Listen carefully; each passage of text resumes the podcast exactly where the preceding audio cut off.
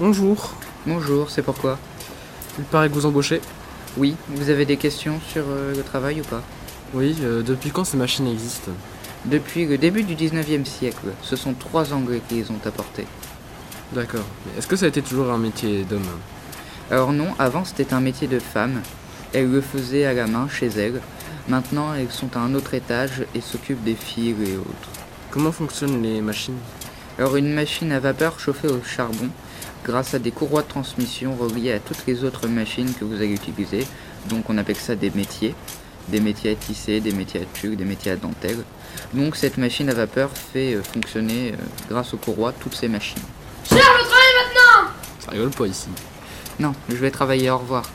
Merci, au revoir.